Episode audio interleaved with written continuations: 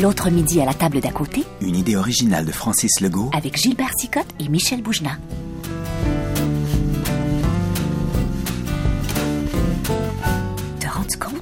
Côté de nous, c'est Gilbert Sicotte. Je l'aime d'amour, cet homme-là. C'est vrai que c'est un acteur écœurant.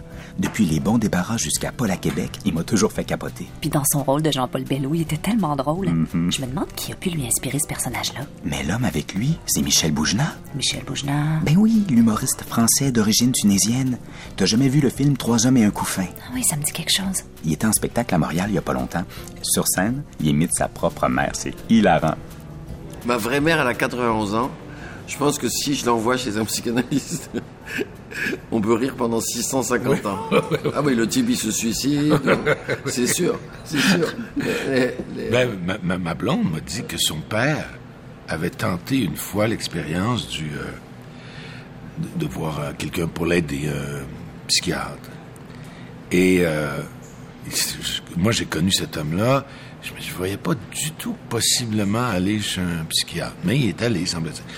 Et alors, ce qu'il a fini par lui faire, c'est que ce monsieur-là euh, lui a demandé plein de conseils pour vendre sa maison, pour faire des choses, pour réussir à pour faire placement d'argent. Fait que finalement, il est sorti de là. C'est lui qui a, il a dit, bon, là, je, je vous dois combien? Tu sais, parce que c'était, ça n'a pas de bon sens. C'est comme Michel Barrette qui était voir un psychanalyste. Et à la fin, le psychanalyste a acheté la voiture. Ah ouais, c'est ça. Ah ouais, c'est ça. Ah ouais, exact. Mais euh, qu'est-ce que vous avez dit tout à l'heure? Vos parents, c'était des laitiers Oui, mon Qu'est-ce père. que ça veut dire il- Mon père, oui, il livrait il vendait le lait. du lait, il livrait le lait. oui. Ici, il y avait des... des, des- en fait... le- le- Comme on voit dans les films, euh, le gars avec qui dépose devant qui la dépose maison. dans la maison. Et puis moi, j'ai commencé à travailler d'ailleurs avec lui. Euh, Je faisais ça les, les, les- les journées de l'é- l'été ou euh, les trucs. Et puis on, on- c'était, un- ça avait pas de bon sens ce métier-là quelque part parce que c'était vraiment. Moi, on vendait. euh, les gens achetaient des coupons, des, petits billets, et, ils mettaient ça dans la bouteille de lait, puis on en prenait une ou deux, puis on mettait la bouteille là à la porte. Et on, partait, puis il y a des gens qui euh, qui avaient pas de, coupons, donc euh, on mettait ça dans un livre. Puis à la fin de la semaine, le samedi, après avoir livré le, lait tous les jours, là on allait chercher le, montant de la semaine. Et là on rencontrait les gens, on rentrait dans les cuisines, on rentrait chez les madames. Et mon père, je me suis aperçu à ce moment-là, et euh, probablement mon personnage de, de en tout cas, un personnage d'un personnage de télévision que j'ai fait venait de, devenait de mon père là, c'est sûr, parce que les dames adoraient mon père. Là, je me disais, mais voyons donc. Moi, ça se fait que c'est dans... Et moi, j'étais jeune, donc je le voyais, puis je, savais qu'il était fidèle à ma mère, qu'il était tout là, mais je me suis dit, que de charme il a avec... Et que les femmes m'avaient dit, est-ce que René est là? Ben, je disais, oui, il est en bas. J'aimerais ça le voir. Alors, il, il montait, puis là, il y avait deux, trois petites farces, et puis euh, là, il était content. Et puis, là, je me suis dit, ah, lui, c'était un vrai commerçant. Il aimait les gens, et il aimait leur faire plaisir. Toute sa vie, il a fait ça. Quand il, il était, euh, d'abord euh, laitier, puis après ça, il y a eu une petite tabagie, etc., etc.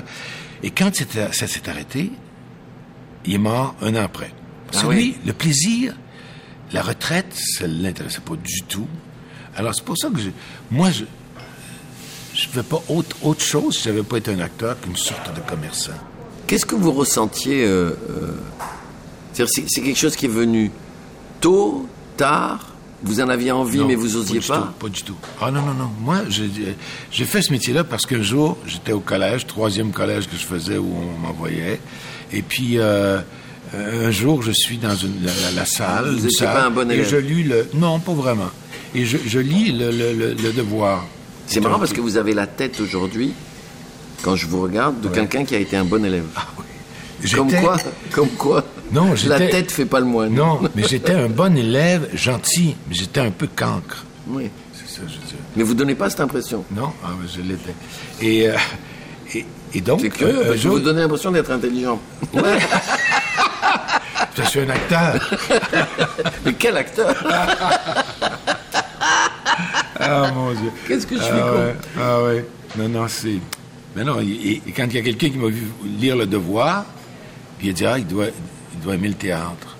Qu'une raison, mais c'était un, un journal plus intellectuel au Québec. Bon, donc on dit, ah, alors il, il est venu me voir, puis il a dit, est-ce que tu voudrais jouer dans notre pièce euh, au, au collège? C'est le Cardinal d'Espagne d'Henri de Monterland.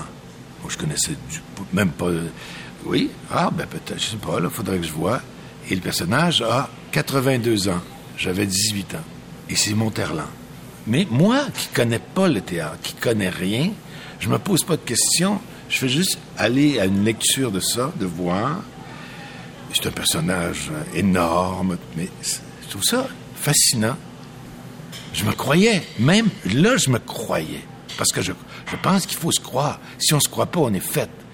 Et même quand j'y repense, comment je pouvais faire à 18 ans pour me croire d'être un cardinal de 82 ans et qui joue du Monterland. Ça prend un certain... quelque chose de niaiseux, là, pour te croire faire ça. C'est fascinant. À 18 ans, À c'est 18 fascinant. ans, ça se peut pas, là. Et quand je suis arrivé à l'École nationale, l'audition, j'ai fait une audition, je savais même pas, une audition, on me dit, bon, fais ça. Puis là, j'ai été un peu accepté, je savais pas trop, parce que le directeur de l'école, à ce moment-là, c'était un homosexuel connu, euh, très flagrant, euh, racoleur et tout, et il m'a dit, oui, oui, oui, oui. Là, moi, je, je, je, je connaissais même pas cet univers-là. Et je suis rentré dans les cours, et dans les cours, il parlait de fesses, lui, comme, euh, comme rien. Il disait, t'as les belles fesses. Là, je dis, ben voyons, qu'est-ce que je fais ici? Il y a un malaise. Et il fumait des, des gauloises pendant la classe. Il s'appendait sur le bord de la gueule, ici. Puis il parlait de fesses. Pendant que... Alors, c'était... Je tombais dans l'univers de, de... C'était ma rencontre après ça avec le début d'une école de théâtre, mais, euh, mais je pensais pas m'en, aller là. Mais ils t'ont accepté. Ils m'ont accepté. Ouais. Tu vois, moi, le problème, quand j'ai commencé à faire du théâtre, j'ai, en fait, j'aimais bien, bon, ce que dit dans le spectacle, quand je parle avec ça, comme ça, Ouais. c'est vrai.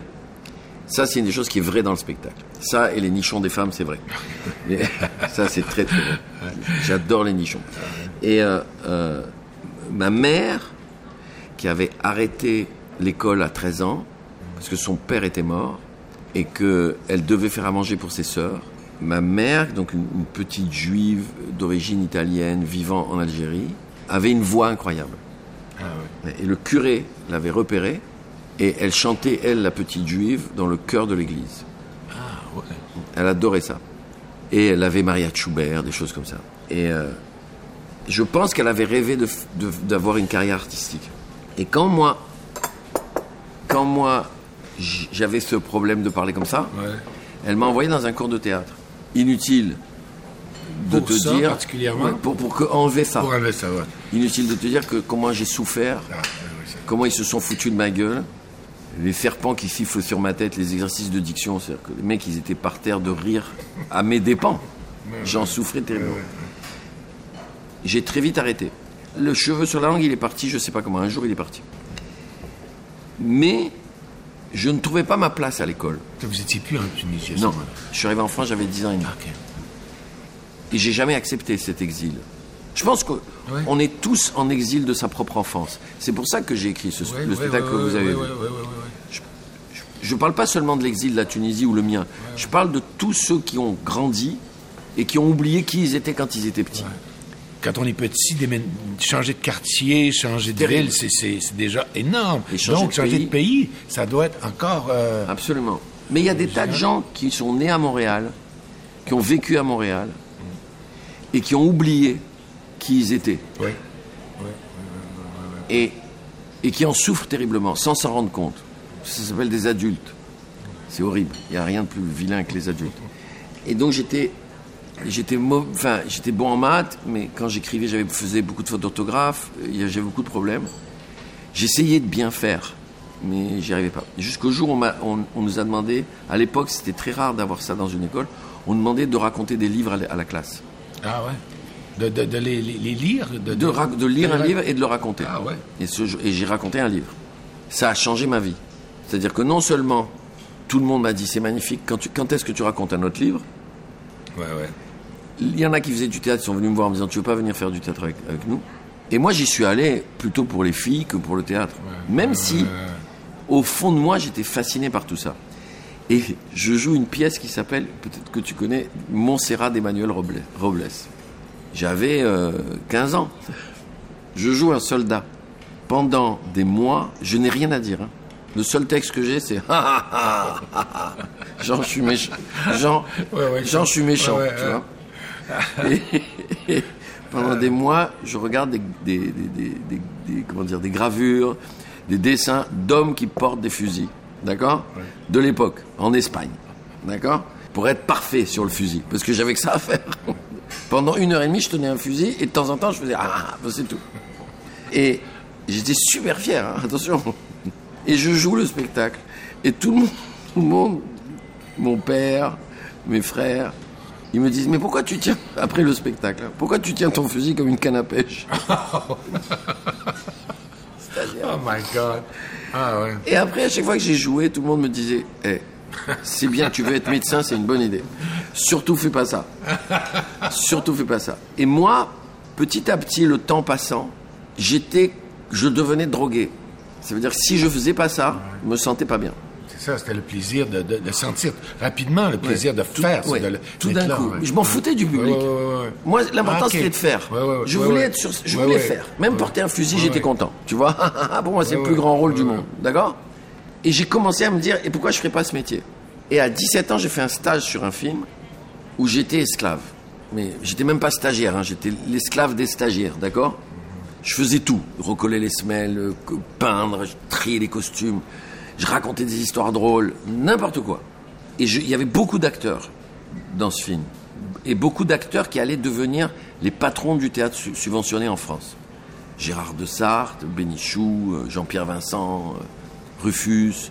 Et le dernier jour de travail pour nous, parce qu'on rentrait à l'école quand même, ils continuaient, nous on rentrait à l'école, il y a un mec qui m'a dit, j'ai dit, mais comment on fait pour vivre de ce métier? Il m'a dit, si tu veux, tu peux. Toute la nuit, j'ai fait ça. Si tu veux, tu peux. Toute la nuit. J'étais avec un copain dans la chambre, il m'a dit, tu vas la fermer ta gueule. Si tu veux, tu peux.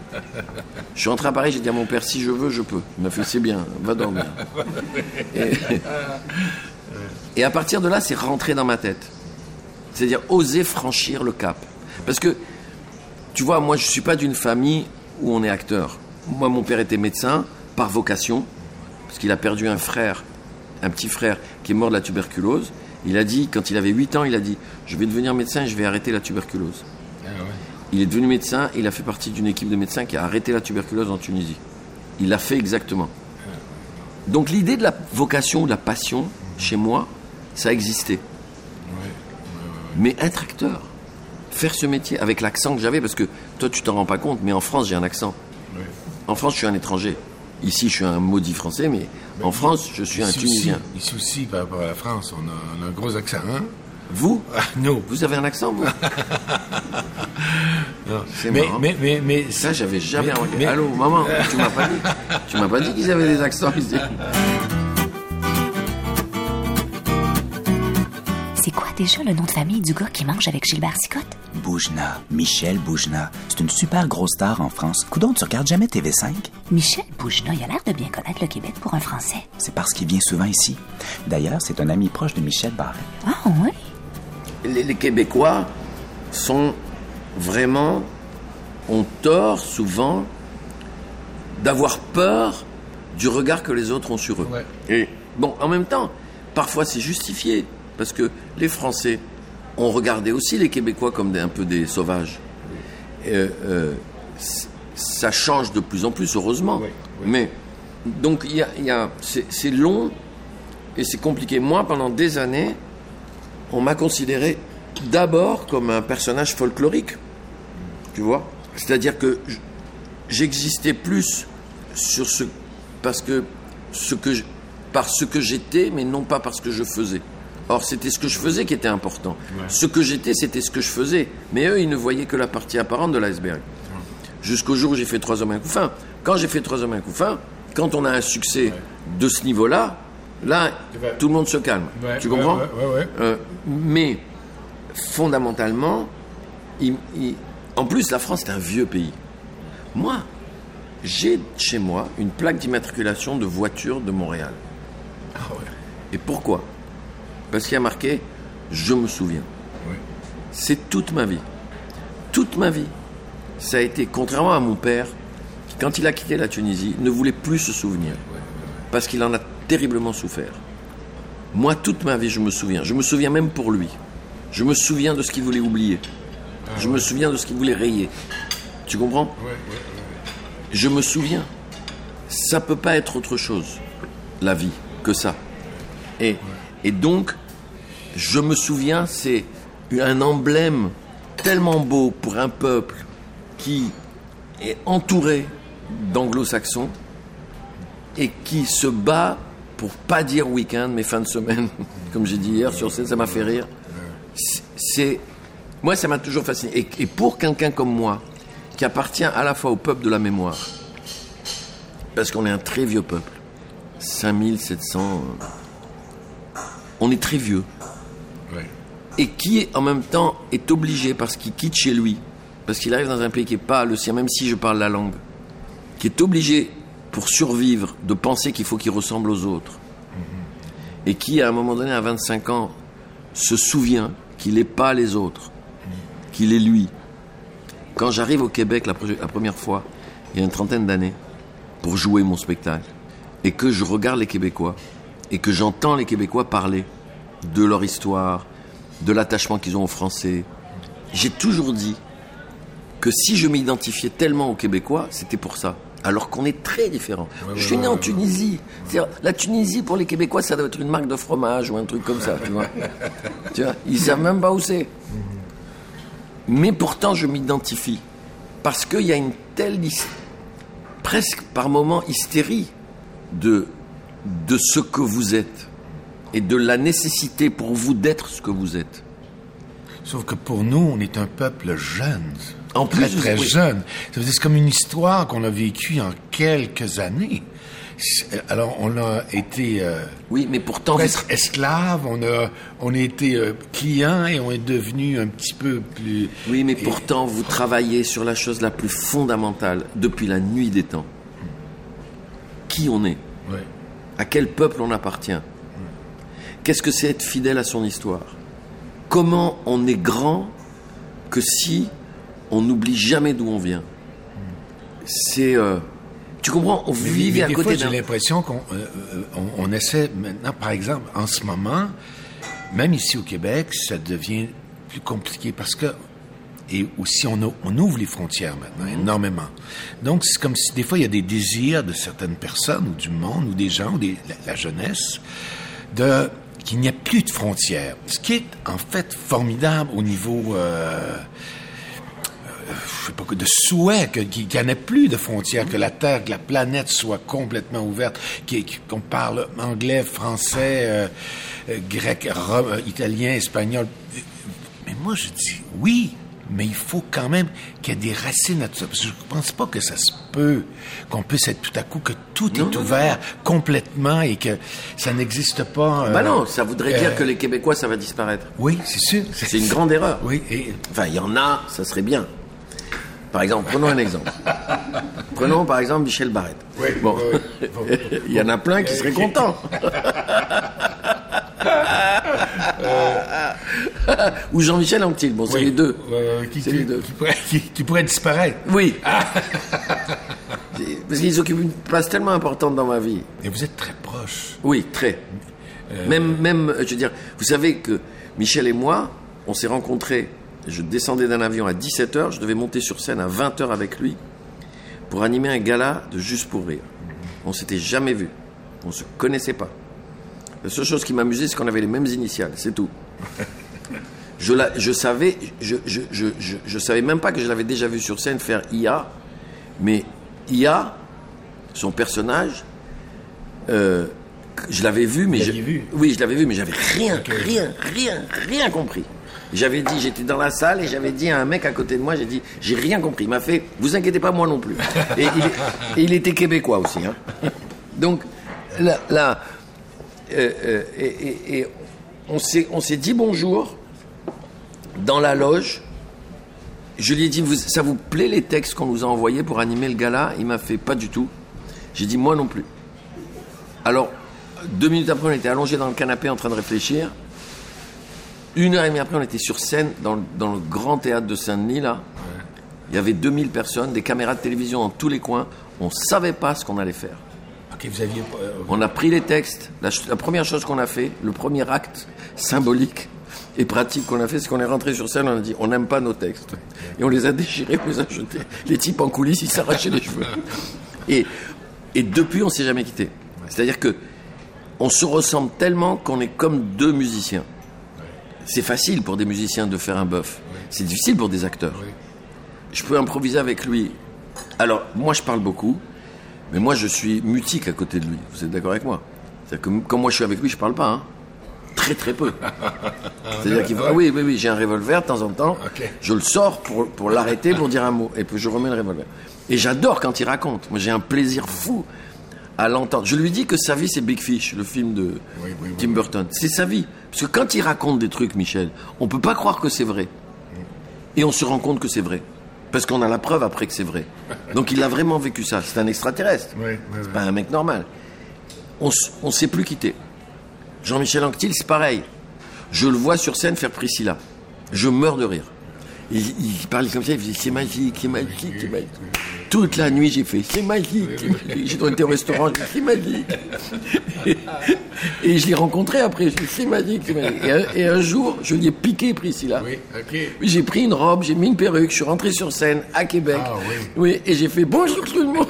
et pendant, pendant, je sais pas, peut-être 8-9 secondes, le public pensait vraiment que c'était que c'était ouais, la vraie. Priscilla. Ah ouais, ah et, ouais. lui, et lui est rentré en vrai Priscilla et il a fait Tu m'as volé.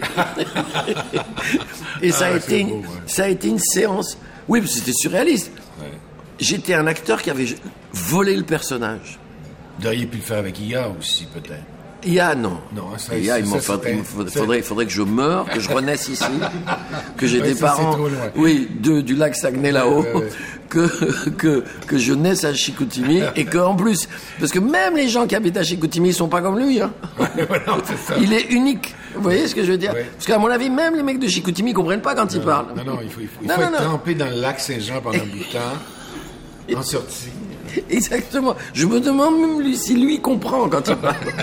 C'est pour ça qu'il parle beaucoup. Oui, oui, il parle vite, beaucoup, puis on comprend pas. Donc, il peut se permettre des fois de... Il est fou. Hey, Michel Bougenat, ça me revient.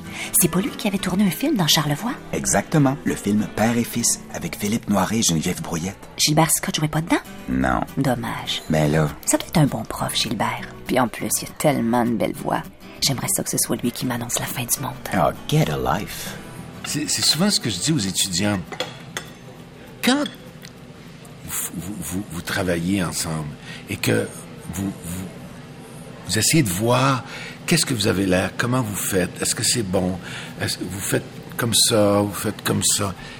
Je pensez quand vous êtes en amour avec quelqu'un et vous faites l'amour avec quelqu'un, vous vous demandez pas si la- votre main est bien placée, si votre jambe est bien placée. Si vous aviez l'image de ça, peut-être vous seriez un peu gêné ou un peu mal à l'aise. Moi, Mais- oui.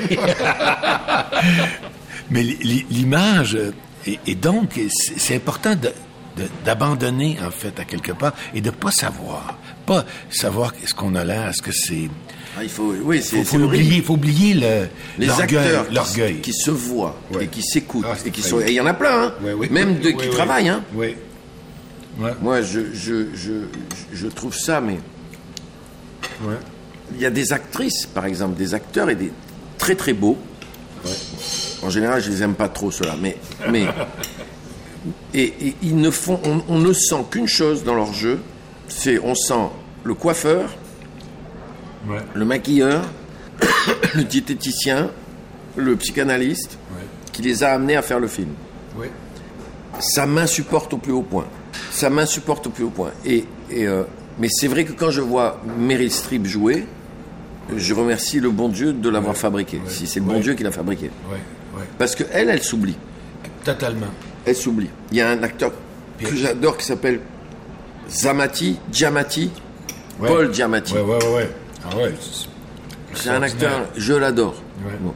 Il y a des acteurs comme ça avec qui, qui sont, En fait, qui s'oublient. Ils s'oublient parce que c'est pas leur image. C'est ils, ils deviennent quelque chose. Ils deviennent un, un univers, un, autre monde. Puis moi, des fois, je me dis, c'est ça le grand plaisir, quelque part. Le grand plaisir, c'est celui-là, quand je disais au début, je, je fais ce métier-là pour vivre d'autres vies, pour vivre d'autres corps, d'autres euh, rythmes, d'autres. euh, c'est agréable de, de vivre, être riche, je ne suis pas, ou être très pauvre, ou être euh, très beau, ou vu. Oui, ça c'est un truc, moi je je peux pas jouer ça, être très très beau. Si- moi mon rêve c'est de jouer un mec très vilain. Mais- mais non, mais évidemment que tu as raison. Évidemment que c'est fascinant. Moi, quand je joue une vieille, j'adore. J'adore. Et je n'utilise aucun artifice Non, mais de femme. T'as remarqué? Ouais. Je prends pas ni de robe, ni de perruque, ni de machin pour jouer une femme. Je, je dis que je suis une femme Ouais. et je suis une femme. C'est- Être dans ce qu'on fait, y croire tellement que c'est vrai, que ça le devient. Mais Ouais, moi, je pense que souvent, je dis souvent que ce que je fais sur scène, c'est beaucoup plus vrai que ce que je fais dans la vie. Ouais. Beaucoup plus. Oui. Beaucoup plus vrai. Oui, vous avez raison. C'est un de mes problèmes d'ailleurs. Parce que, Ouais. C'est dur d'être dans, dans la vie, d'être euh, vrai. au- aussi vrai qu'on est sur scène, c'est impossible. C'est impossible. Parce qu'on met tellement étonnant. d'énergie Oui. dans, dans l'émotion, on met tellement d'énergie, tellement de force à, à raconter aux gens, à jouer, à leur montrer à quel point la vie est bouleversante, entre guillemets, et dans son ensemble, dans tous ses aspects, drôle, pas drôle. Qui- Qu'est-ce qui nous reste dans la vie? On est fatigué d'abord. Mais je pense qu'il y a aussi une liberté qu'on peut avoir en, En jouant jeu qu'on n'a pas dans la vie. Qu'on n'a pas dans la vie. Pour toutes sortes de raisons. Là, puis, Mais c'est pour ça qu'il y a des gens dans la vie que moi qui me fascinent, que j'admire, qui sont magnifiques, qui sont beaux. Quand ils parlent, c'est magnifique. Ces mecs-là, on les mettrait sur scène, ils seraient mauvais. oui, oui, oui, Hein exactement. Je suis sûr de Et nous, on est mauvais dans la vie. Oui. On est très mauvais dans la vie. d'a- D'ailleurs, c'est drôle. C'est dégueulasse. Parce que des, des gens, les auditions au conservatoire, c'est assez étonnant comment ça se fait. Ça, se- il y a- il y en a 350 qui viennent chaque année. Et on part de petits groupes. La première fois, on- ils viennent présenter une scène. Mais moi, ce qui m'intéresse toujours, c'est quand ils ouvrent la porte, puis ils arrivent, je- je- cette- la, la présence de la, la personne, cette espèce de... de c'est pas un talent, c'est pas non plus une habileté, c'est une sensibilité qui transporte un, un monde. Tu euh, sens- et tu sens- c'est vraiment important pour eux d'être là. important d'être Même là. quand ils sont mauvais. Et puis oui, même quand ils sont mauvais. Et, et- et qu'ils sont mauvais, puis important de de communiquer ça là aux gens qui sont là. J'aurais rêvé de passer une audition devant toi parce que tu m'aurais pris comme Ah, élève. ouais, c'est sûr, c'est sûr. Tu m'aurais pris, J'aurais putain de merde. Ah. Pourquoi j'ai été chez les cons Tu sais que le mec qui m'a recalé à l'école au Conservatoire national de Strasbourg, le mec Ouais. qui m'a dit il faut pas être acteur et machin tout ça, parce que moi j'ai un gros défaut, je suis très rancunier. Je l'ai retrouvé. Ah ouais. Mais je reconnais que c'est un immense défaut, mais je m'en fous. Et, et- et, euh, mais pour des trucs très importants. Je l'ai retrouvé, je sais pas, 15 ans après dans la rue. Ah. Il me reconnaît, il me fait, eh ben, il me reconnaît parce qu'entre temps, j'ai commencé à, à devenir célèbre. Il me fait, ah ben c'est bien, euh, euh, tu fais une belle carrière. J'ai craché à la figure, je suis parti. Ah oui. Ah, et, et tu ah sais ouais, quoi J'ai craché à la figure, je suis parti, je l'ai même pas regardé, je marchais, lui il était derrière moi, et moi j'étais là, je faisais, mais que c'est bon la vie, que c'est bon, tu vois Moi, j'ai horreur des fois des, des- des- les étudiants confondent le être naturel. Oui, mais- je, je déteste cette expression-là. Ça fait naturel. On mange naturel. Ouais. Non, non, non, pas naturel, c'est plate. c'est Absolument. investi de quelque chose. Et, là, on mange. Moi, je me souviens au cinéma quand je vois manger Philippe Noiret, je le voyais. À chaque fois, manger, il mange pour vrai, mais c'est plus que manger. Absolument. Ventura faisait ça aussi. C'est magnifique ça. C'est très important. Ouais. C'est marrant. Parce que mo- moi, je regarde toujours les acteurs qui mangent. Oui, moi aussi. Et combien Ah, c'est incroyable. Et combien de films tu vois Ouais. une scène où le type il fait et alors et il part, il mange jamais. Il mange jamais parce que nous on sait Ouais. que on a tourné ça dans tous les sens, que le plat il est froid. Que le mec pour bouffer, tu- même pas en rêve il va Ouais, bouffer. ouais. Alors tu le vois, il fait ça et avec sa fourchette, mais il mange jamais. Il fait un et puis il arrête. Tu vois Et c'est pas beau. Mais Noiret, Noiret mange Je pense qu'il mange dans tous les films absolument. et il mange pas vrai, il mange bien, mais il mange plus que avoir l'air de manger. Non, il non, mange. il raconte qu'il mange. oui, il raconte, qu'il mange. il monte.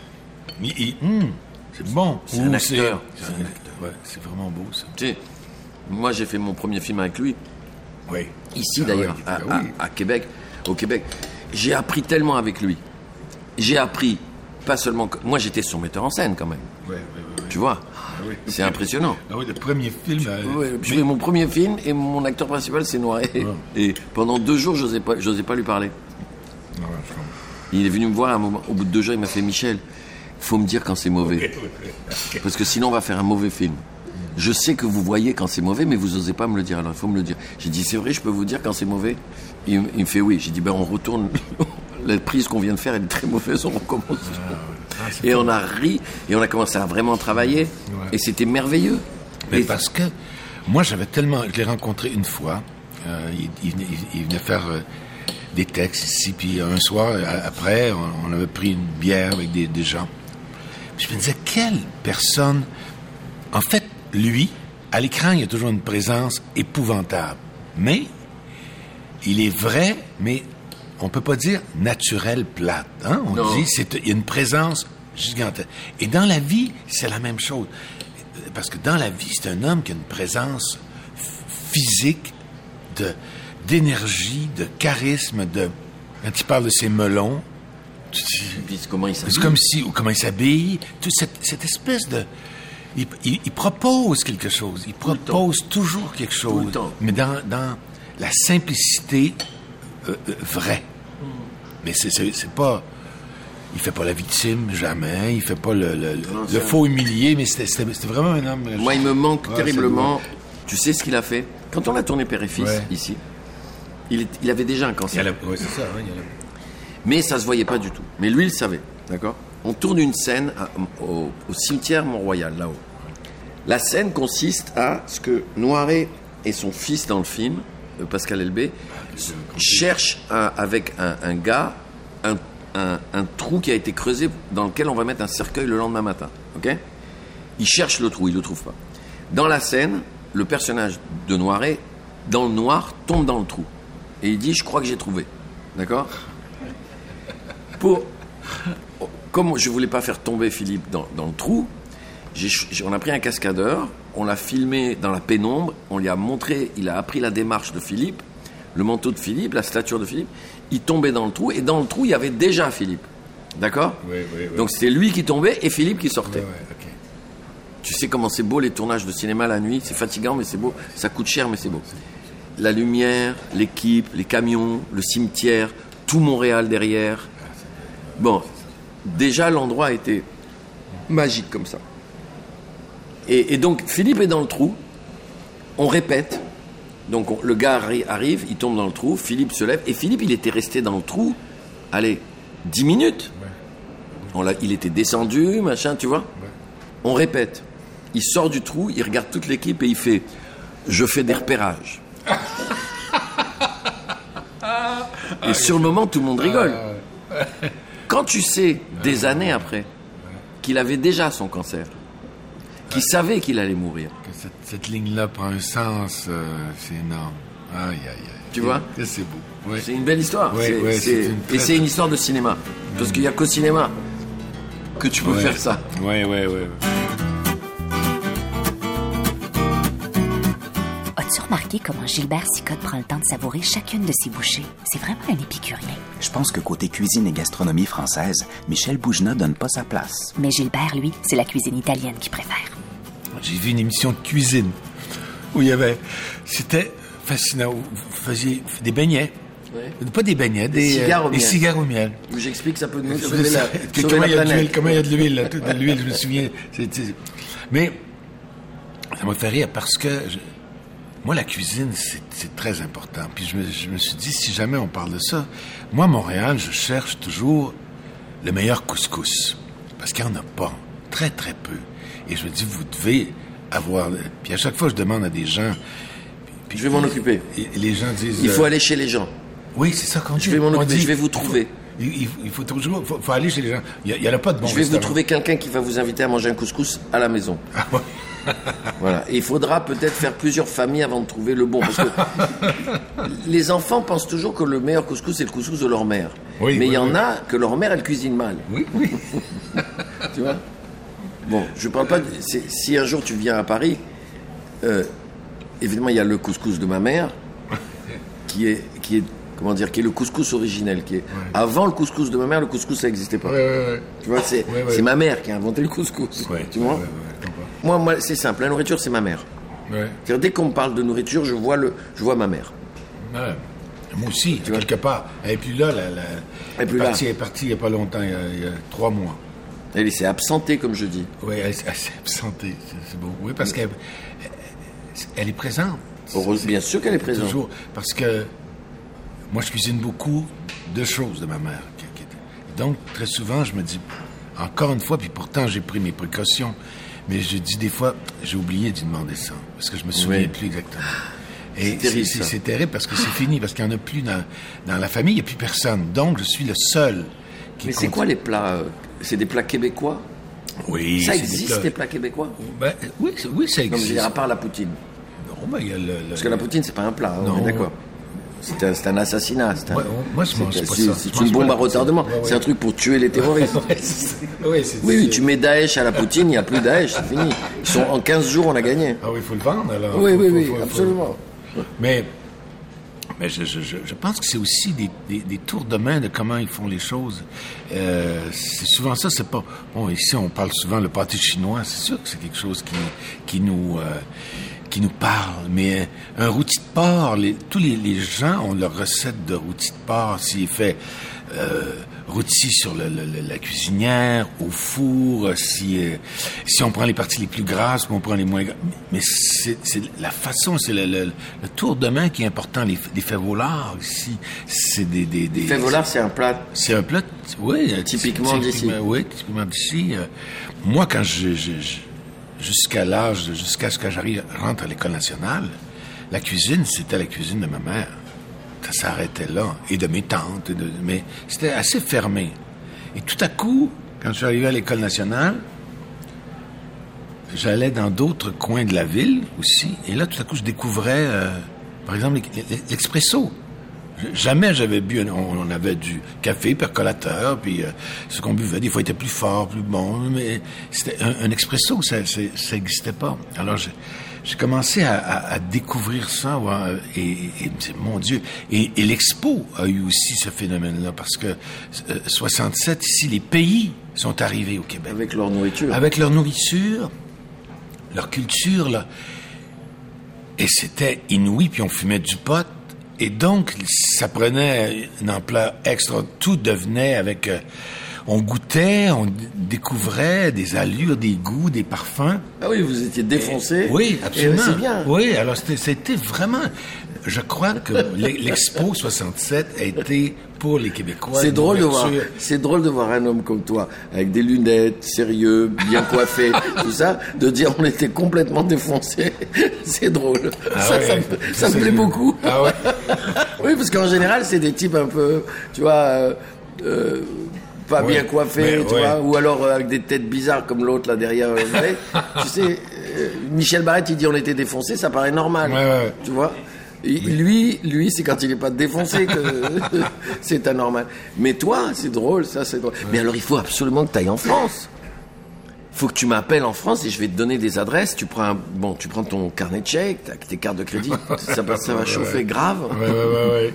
Et, et je te donne des adresses où tu vas manger que tu vas mourir. Tellement c'est bon. Le caviar de citron. Tu connais ça Non. C'est un petit citron, il est comme ça. D'accord? Il pousse pas en France. Mais maintenant, il y a quelques mecs qui font pousser en France. C'est un type qui a découvert ce, ce truc-là, il il l'a amené en France. Tu prends un gazpacho de, de, de dorade ou de thon, donc des tranches très très fines, et ils te mettent des grains de ce citron, des, des grains, sur le, le truc. Pas du jus, des grains. Comme les, les agrumes. Oui, le- comme, comme- le, le, le, le comme zeste, les œufs de saumon, si tu veux. Ah. Tu vois ok. Ouais, Des grains, juste des petits grains. Tu prends ton poisson, tu le mets dans la bouche et tu croques les grains. Et là, le citron apparaît. dans ta bouche. Tu, tu tombes par terre. Tellement c'est bon. Tu vois Il y a un restaurant qui, où, où tu peux manger ça. Il y a des endroits en France, le mec qui terre de truffe, où il te fait, il- il- il- comment dire, il cuisine la truffe, mais tu meurs tellement c'est bon. Mais la truffe, c'est Après, quand tu rentres ici, tu fais un régime pendant 10 ans. hein. Quand, quand- quand je suis allé en, en Italie, à, à, Tu- à Turin, pour le festival, film, un restaurant où tout à coup, ils ont. Les truffes sont là, c'est une pâte aux truffes, ça va être formidable. Alors, ils arrivent en fait avec euh, la truffe, une petite balance sur la, la table, et- puis là, ben, combien t'en veux, c'est bon. Mais là, moi, le plaisir, le plus grand plaisir que j'ai eu, c'est avec mon nez. J'aurais pu après dire, gardez-les. Je, veux- je veux pas les manger. je, je veux pas. C'est c'est mon nez qui a tout. Après, c'était bon, mais c'est le nez. Et c'est rare qu'on puisse euh, avoir que le nez prenne plus de, de place. Ah ouais, mais il y a- y a- en cuisine. La- les Français, c'est des dingues de ça. C'est un art. Ils ont poussé la cuisine à un niveau. J'ai rarement vu ça. J'ai rarement vu. Moi, j'ai-. Moi, je, je trouve toujours que c'est en, Italie que je mange le mieux. par exemple. C'est vrai? Oui. Non, mais, mais non, mais la cuisine italienne est très bien, très bonne.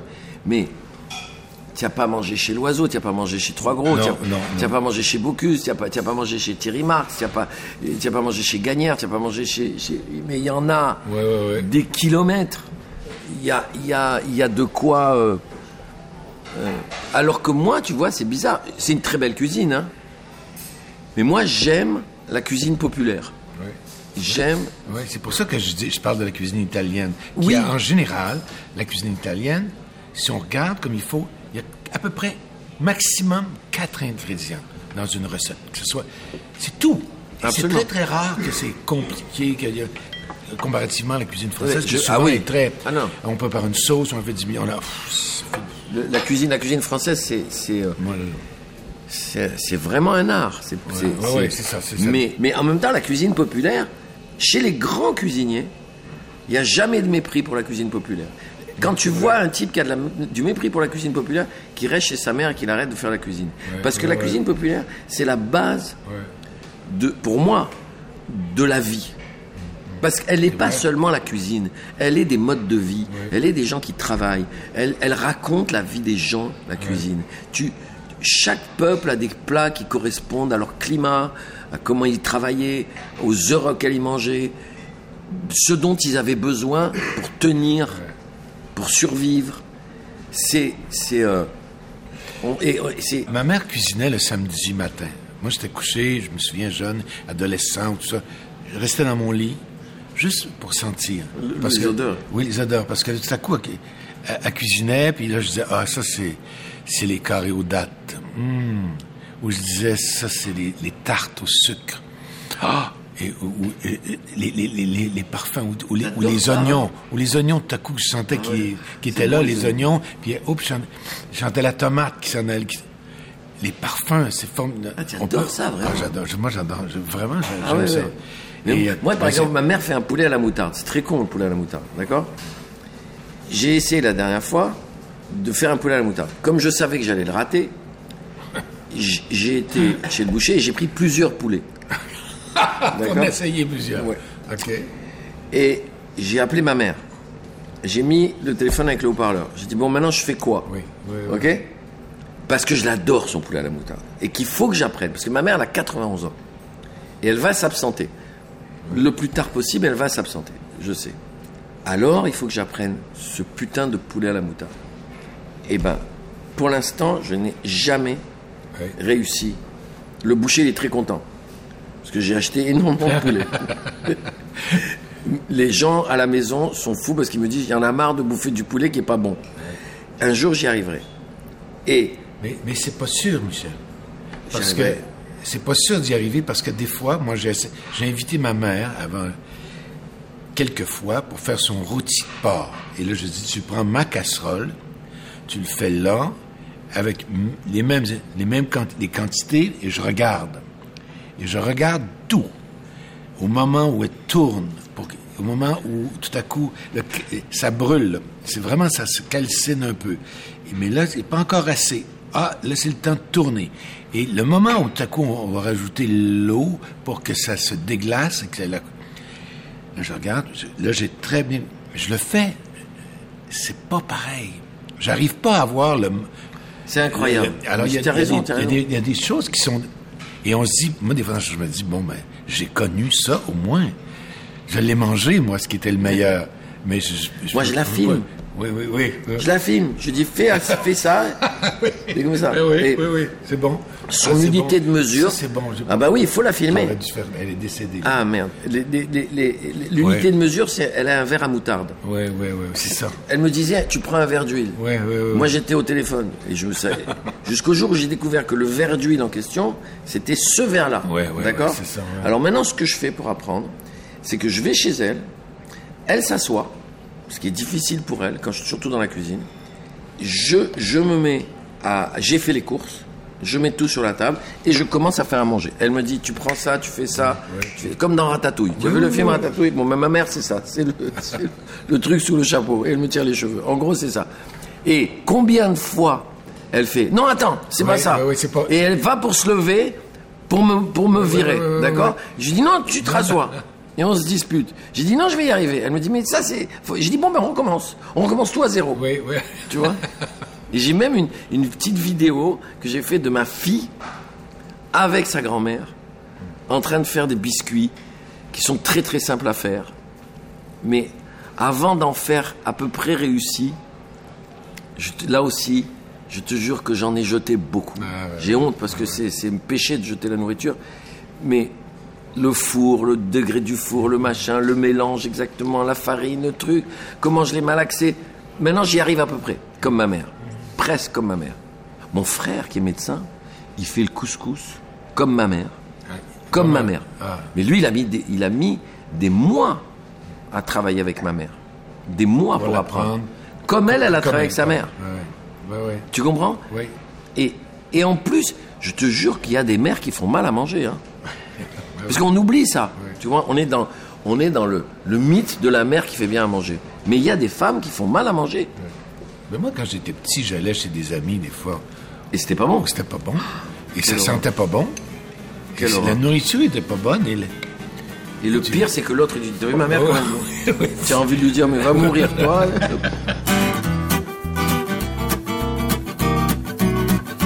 Penses-tu que Gilbert Sicotte a peur de la mort? Pourquoi tu demandes ça? Il est tellement mort souvent au cinéma, ça doit aider à se faire à l'idée. Ah. Puis Michel Boujna, lui. Boujna, je suis pas mal sûr qu'il ne pas sur l'idée de mourir. Mais moi, j'ai, moi, j'en, même si je l'ai apprivoisé, j'en ai peur.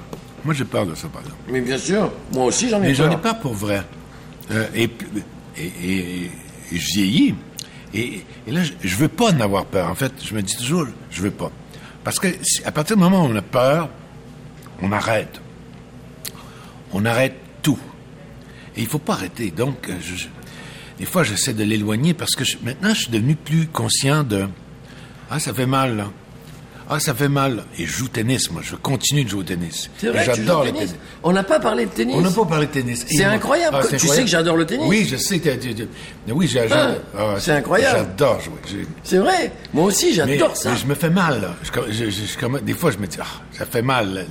Mais j'aime ça. Je joue deux, trois fois semaine. Puis je, Ah, c'est j'adore. super. Oui, j'aimerais ça qu'on joue au tennis. Ah, bah oui, J'ai déjà dit d'ailleurs à quelqu'un, à des gens qui jouent au tennis, avant de tourner, sur un, voir si on s'entend bien.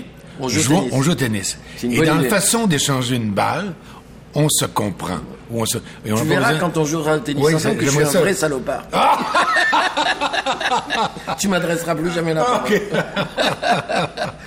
C'est incroyable, j'adore ça. Ah, mais c'est tellement formidable. C'est un sport à regarder, à jouer, à. C'est vraiment. C'est étonnant. Ah, c'est vraiment fascinant. J'aime ce, ce Moi, je préfère qu'on finisse sur le tennis que qu'on finisse Oui. sur la mort, personnellement. Parce que c'est Surtout que c'est un, il y a un service terrible, j'imagine. moi. Oui. Non, non, non. Non. J'ai un très mauvais service. Ah, c'est un revers. J'ai un très mauvais revers. Et j'ai un très mauvais coup droit. et j'ai une très mauvaise volée. OK. Mais je joue magnifiquement bien. non, j'ai pas un grand service parce que moi, j'ai eu un- quand j'étais petit, je jouais au tennis. J'habitais à côté du tennis, d'accord? Et on n'avait pas d'argent. Parce que mon père était médecin, mais on n'avait pas d'argent. Pour deux raisons. D'abord parce qu'il ne soignait que des gens qui n'avaient pas d'argent. Donc il n'était jamais payé, il était payé en tomates, en... voilà. Et pour payer la cotisation du club de tennis en Tunisie, avec les tomates, ils acceptent pas. et, euh, et en plus, il était flambeur. C'est-à-dire qu'il jouait, oui, il jouait au casino. Donc on n'avait jamais d'argent. Donc on avait fait un trou dans le grillage avec des copains pour rentrer dans le club. Et ils pouvaient pas me virer parce que je suis devenu champion de Tunisie, poussin de Tunisie. J'avais 8 ans, 9 ans. Je jouais contre le mur jusqu'à saigner. Parce qu'à l'époque, on n'avait pas les grippes qu'on a aujourd'hui. Tu as connu ça Comme Agassi. Ouais, c'est horrible. Je saignais, saignais. Quand je suis arrivé en France, euh, je suis tombé très malade. Et j'ai eu une décalcification des deux épaules. Ah, Ce qui fait que je ne pouvais plus jouer au tennis. J'ai attendu des années, des années, des années, des années pour qu'on m'opère. On m'a opéré des deux bras. Et je me suis, évidemment, je n'attendais qu'une chose. Ah oui, rejouer au tennis, bien sûr. Je rejoue, je me suis reclassé, je rejoue au tennis, d'accord? Mais je peux plus servir que normalement.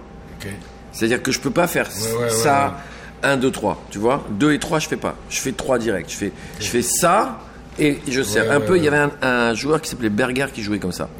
Et, euh, euh, sinon, j'ai un bon coup droit. Dans toutes les positions. Croisé, décroisé, euh, tout ce que tu veux. Le court croisé. euh, j'ai un coup droit euh, et, et j'ai un revers de merde, mais j'ai un revers très intéressant parce que j'ai un revers chopé et qui rase le filet et qui rebondit pas. Tu vois, les types ils veulent me tuer. Donc ils jouent pas mon revers en tournoi quand ils tombent sur moi, quand c'est des gens de mon niveau. Ils jouent pas mon revers. Mais comme j'ai un coup droit qui frappe très fort, ils savent pas quoi faire. Tu comprends? Oh, ils, sont, ils hésitent entre le revers. Voilà. La seule manière de me battre facilement, c'est de jouer lifté.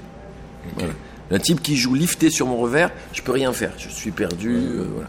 Mais j'adore ça. J'adore. Ah, Et toi, tu joues en simple, tu continues à jouer en Ouais, simple. je joue avec ma blonde beaucoup. Ah oui. Parce que c'est facile. C'est-à-dire que facile dans le sens qu'on peut. C'est les horaires, hein, c'est toujours la même chose. Ah oui. Parce que oui, on peut euh, jouer à 8 heures le matin, on peut jouer euh, quand on veut. C'est fa- plus facile d'avoir les. Parce que les, les terrains, c'est compliqué. Bon, mais donc, on joue euh, régulièrement. Mais je- puis des fois, je, je joue avec d'autres personnes. Mais j'ai- j'aime échanger. Mais je suis pas, moi. euh, c'est pas la compétition. C'est drôle. Le, le grand plaisir, c'est d'échanger des balles. Moi, c'est drôle. Ah, moi, je- je- j'adore les matchs. Moi, j'aime pas tellement la compétition, mais je déteste perdre. Mais moi aussi, je déteste que ce soit moi qui, qui- qui laisse la, la- la balle aller au filet ou quoi que ce soit. Mais mon intérêt, c'est d'échanger le plus longtemps possible. Et de bien jouer. Et de bien jouer. Et de, Je comprends. Ça, j'a- j'adore Tandis que moi, je- mal joué, bien joué, je m'en fous du moment que l'autre il meurt. Tiens, ça c'est. Moi, c'est une bonne ben, conclusion. ça. de tu vois de la mort, Moi, ce qui m'intéresse dans la mort, c'est que ce soit les autres qui crèvent. OK, bravo.